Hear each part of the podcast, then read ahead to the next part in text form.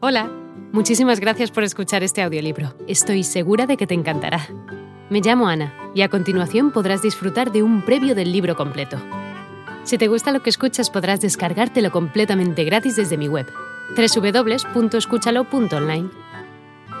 Un abrazo. El futuro santo y doctor de la Iglesia Católica nació en la ciudad portuaria de Lisboa en 1195 siendo bautizado con el nombre de Fernando Martins de Bulloes, y era hijo primogénito de Martín de Alfonso, caballero portugués, descendiente de nobles franceses, y de María Tabeira.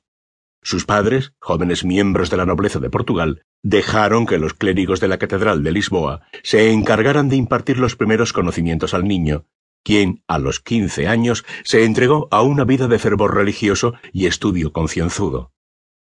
Los canónigos regulares de San Agustín, que tenían su casa cerca de la ciudad, forjaron pues aquella inteligencia y modelaron aquel noble y piadoso corazón.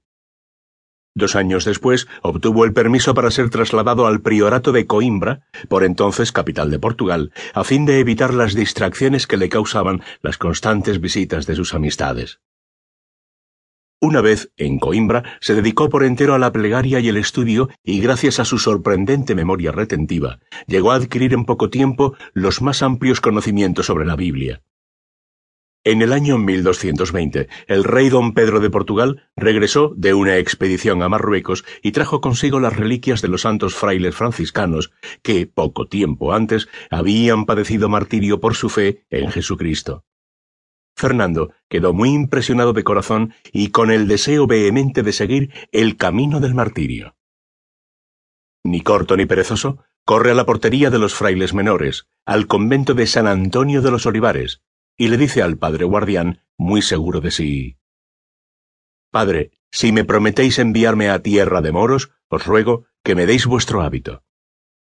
Fue tan empeñosa la insistencia del joven Fernando, que a principios de 1221 se le admitió en la orden franciscana. En ese momento adoptó el nombre de Antonio en honor de San Antonio Abad, a quien estaba dedicada la ermita franciscana en la que él residía. En la fiesta de Pentecostés de 1221, miles de frailes, Antonio entre ellos, se congregaron en Asís, episodio que ha pasado a la historia como el capítulo de las esteras ya que muchos de los frailes allí reunidos tuvieron que dormir en esteras.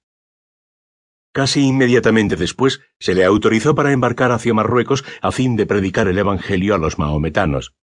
Mas apenas arribó a aquellas tierras donde pensaba seguir el camino del martirio, fue atacado por una grave enfermedad, hidropesía, que le dejó postrado e incapacitado durante varios meses, y a fin de cuentas fue necesario regresarlo a Europa. La nave en que se embarcó, empujada por fuertes vientos, se desvió y fue a parar a Mesina, la capital de Sicilia. Y de ahí, merced a grandes esfuerzos, viajó desde la isla a la ciudad de Asís, donde, según le habían informado sus hermanos en Sicilia, iba a llevarse a cabo un capítulo o reunión de monjes de carácter general.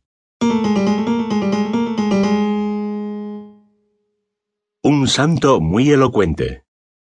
Después de la Gran Asamblea de 1221, el último de los capítulos que admitió la participación de todos los miembros de la Orden, Antonio fue a hacerse cargo de la solitaria ermita de San Paolo, cerca de Forli. Hola de nuevo. No está mal para ser solo una pequeña muestra, ¿verdad? Si te ha llamado la atención, recuerda que encontrarás este audiolibro completo y gratis en www.escúchalo.online.